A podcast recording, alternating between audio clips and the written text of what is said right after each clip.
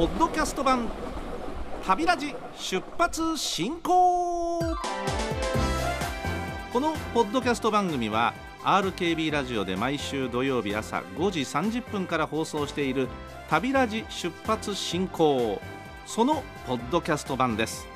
ポッドキャストでしか聞けないコーナーもございますよ。それでは早速出発進行。いつも通信ありがとうございます。大野城市からラジオネームひろくんえー、っと今回は IC カードについてまあ、この方いろんなことよく知ってますが、えーえー、気がつかされますよね。気づかされますよね。そうかと思って。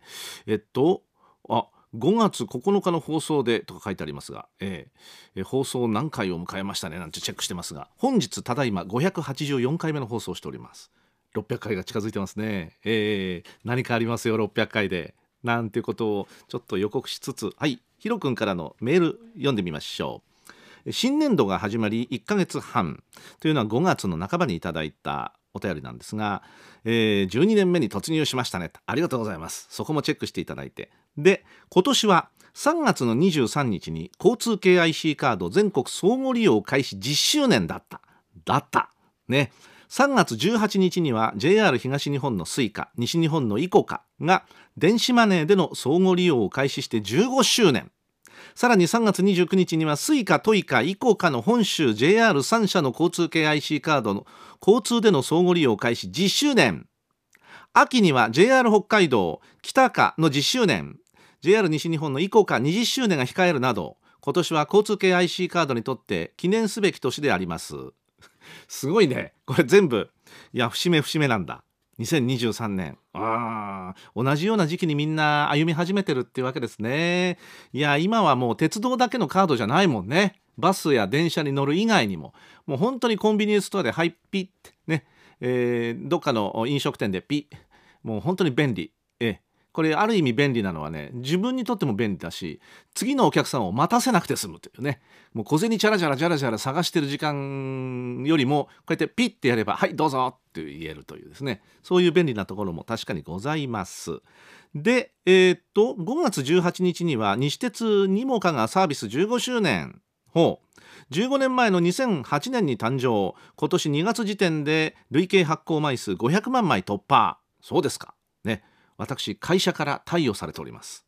仕事に使うようにということで、ええ、そうですよ。仕事の生産もね面倒じゃなくなって。いちいちね電車代いくら領収書くださいっていうのもなかなかね大変だった時代はあったわけでございますが。でサービス開始から交通電子マネーに対応して利用可能エリアや、え加盟事業者は年々拡大し続けていて2010年には JR 九州スゴカ、えー、福岡市交通局早川県そして、えー、JR 東日本の Suica との交通電子マネーの相互利用を開始。今では全国の多くの交通事業者スーパーコンビニ飲食店などで導入されています。おっしゃる通りです。ですから私そこにえまあ一つなんていうの甘えちゃってる部分がありましてね。ただね一つだけね落とし穴があるんです。何かっていうとあっという間に減る。これね 使ってる感覚がピじゃないわけですよ。だからいくら使ってたっけなって後で振り返ってええー、もうあと500円しか残ってないとかいう危険性は確かにあるんですよね。よくない。それはあでもピで払えちゃうもんだからああ便利とその場で思ってしまうんですが、えーえー、としっかりその場で金額確認しましょうね皆さん。ね。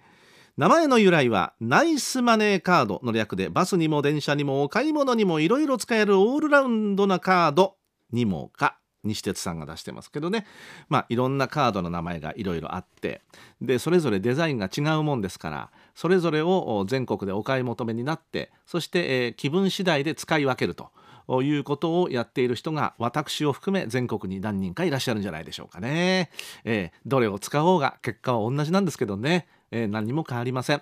ただ出す時のなんとなくのカードのデザインが違うとちょっとこう気分が一新されたあいうふうに錯覚するだけなんですけども。はい、えー そうやって私ローテーション組んで使っておりますけどね。持ってないのもあるんですまだね。持ってないのも。うん。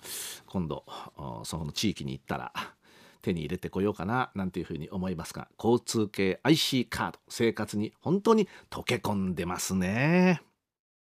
名古屋からいただきましたね。ラジオネームのりてつ名古屋さんでございます。おはようございます。はいはい、えー、以前もいただきましたけれど。いきなりこんな話題なんです。ね。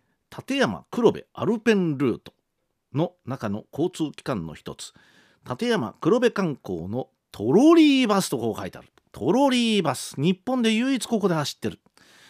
トロリーバスってもうね全くイメージすら湧かない方もいらっしゃる。トロリートロリー線って言いましてね車両から1本ないし2本の角がピヨンと入ってるわけですよ。でその角がどこに、向かってるかっていうと要はその上にある河川とつながってるわけです。だから路面電車はいわゆるトロリーといえばトロリー、えー、のようなもの。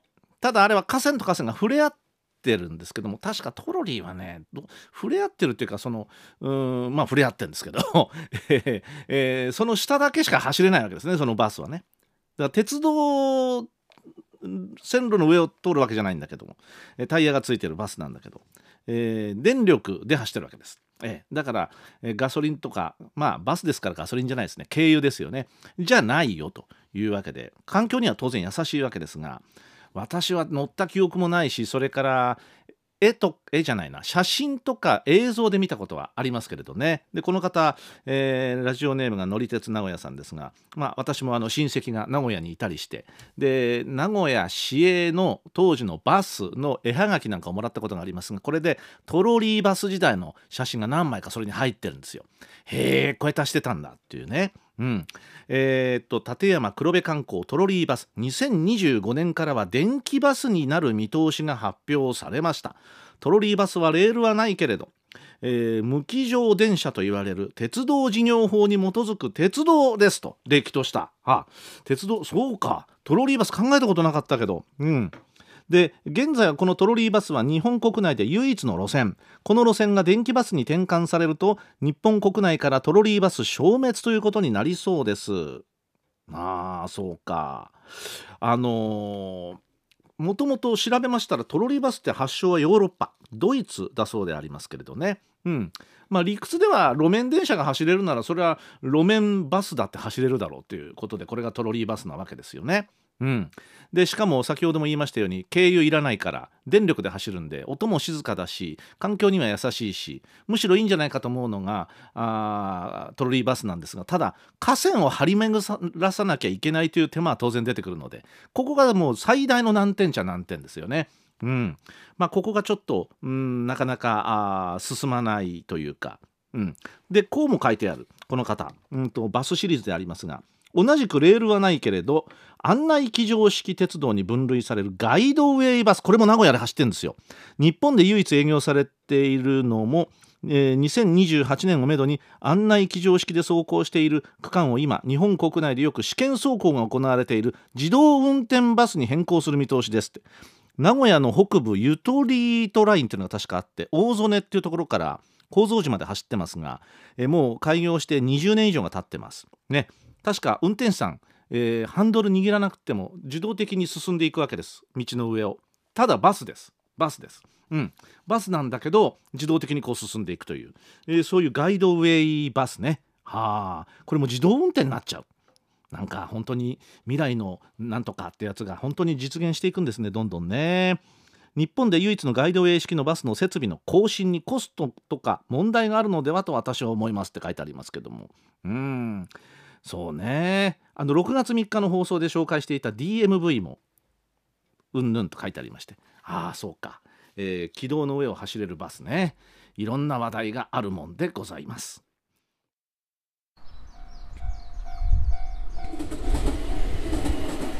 ポッドキャスト版旅ラジ出発進行。乗務員茅野の鉄道コラム。さてこのコーナーはですね RKB ラジオで毎週土曜日早朝5時30分から運行中の旅ラジ出発進行の私乗務員茅野がこのポッドキャスト版でないと聞けない、えー、こちらで、えー、お話に皆さんお付き合いいただいております。今朝のテーマはエスカレーターの乗り方。そろそろルール守ろうね。さて鉄道といえばまあ当然階段エスカレーターなどで登ったり下ったりをこう繰り返しながらホームから改札口へと向かうわけですね。地下鉄は当然下に下っていかなくちゃ乗れない。そしてそれ以外の地上を走ってる鉄道の場合はまあ大きな駅になればなるほど、まあ、一旦改札くぐりますと階段上がってそしてホームに行くのに当然階段あるいはエスカレーターを使うわけですね。皆さんの住んでる地域はどうでしょう？福岡市内だけの話をしますけれどももともと関東と同じような文化だったかなっていう感じですがエスカレーターです。階段ではなくてエスカレーター、ね、階段もはいこっち上りですよ。はいこっち下りですよ。書いてありますのでその通りに登ったり下ったりしないと正面衝突しちゃいますのでそこは皆さん結構わきまえてらっしゃる方が多い、まあ、中にはうっかりさんいらっしゃいますけどもね。でところがエスカレーターの場合こんなルールがもう言われて久しいですね。つまりエスカレーターは止まったまま乗ってください。そのままエスカレーターを駆け上がったり駆け下りたりはしないでくださいねというふうに書いてあります。はい。ご丁寧に書いてありあるんですがだいぶ変わってきたかなというのが私の感覚なんですが実際はどうでしょうね。どうでしょうか。はい、え関東と同じように、えエスカレーターがあって左側に止まって乗る人がいて右側を開けてそこをままさにあの追い越し車線のようにこう使ってたわけですよね。ところがそれをやると危ないですよと。特に人の多い時にねえ誰かが転んだりしたらほら将棋倒しになっちゃう。危険ですよ。ということでやめましょうと言われて久しいわけです。ね、関西行くと不思議なものでこれが反対、えー、エスカレーターの右半分に人が乗って左が開けてあるということでございました。何もかもが関東関西って逆だなと先に最初に関西にいた時に思いましたけどあのエスカレーターの乗り方まで反対だということですよね。まあただ、まあ、どっちが正しいかは別にしましてねね、まあ、人は大体あの車と逆の方向逆側を通行するというルールになってますからそう考えると私は関西式の方が理にかなってると思いますがそんなことより開けてある半分のえー、横っちょのところをですね駆け上がったり駆け下りたりはしないでねと言われてますけども皆さん守ってますか？どうでしょうか、えー、でうん以前よりもだいぶそれが守られてるなと思うように私は感じております。ええ、つまり開けてはあるんだけどそこをちゃんと駆け上らずにもしくは駆け下りずに止まってる人が増えてきた気がします。はいそれは思うんです。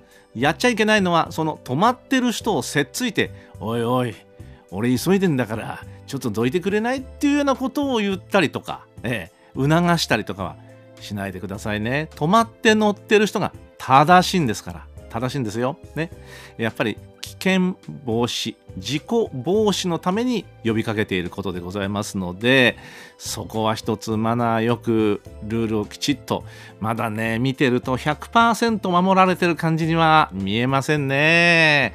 これはどうなんでしょうでこれは駅に限らずのことなんでしょうけれどもやっぱり駅というのは、えー、通勤通学のお客さんが朝夕のラッシュ集中しますから、えー、他の例えばね商業施設デパートなんかでも当然エスカレーターはあるわけでそこではあまり見られない光景なんです。やっぱりどうしてもエスカレーターの駅が一番このパターンになっちゃう。つまり急いでいる人のために道を開けるということから発想されたんでしょうけどもただただそれがあ危険を呼んでしまうということの方が、えー、大きな問題でございますのでねうんいや人と人が折り重なるぐらいなんだというふうに思っちゃダメですよ。ええほら大変危険です。大変危険ですので万が一を考えてそういうことはしないというマナーの、まあ、いい街福岡を目指してほしいなっていう私は思いますねですからこれが本当に100%もう本当に一人も駆け下りる駆け上る人がいない、えー、そんな日も決して遠くはないと思います。ただこれは一人一人が心がけないといけませんのでね。急いでる人はでもねいるよね。これはもうああ早く行かないと遅刻しちゃうとか。ああちょっと今日一本列車乗り遅れちゃったとか。うん。思いのほか列車が時間通りに着かなくってえー、今日はいつもより何か時間がギリギリだとか。まあわかるんですけどもやっぱり事故になってしまっては元も子もございません。えー、そこをやっぱり大きく捉えるべきではなかろうかと思います。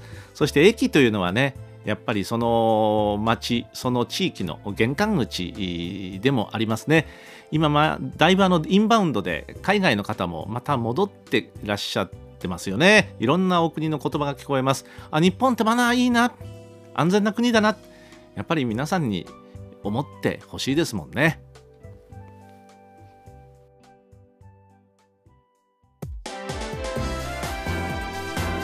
ポッドキャスト版旅ラジ出発進行。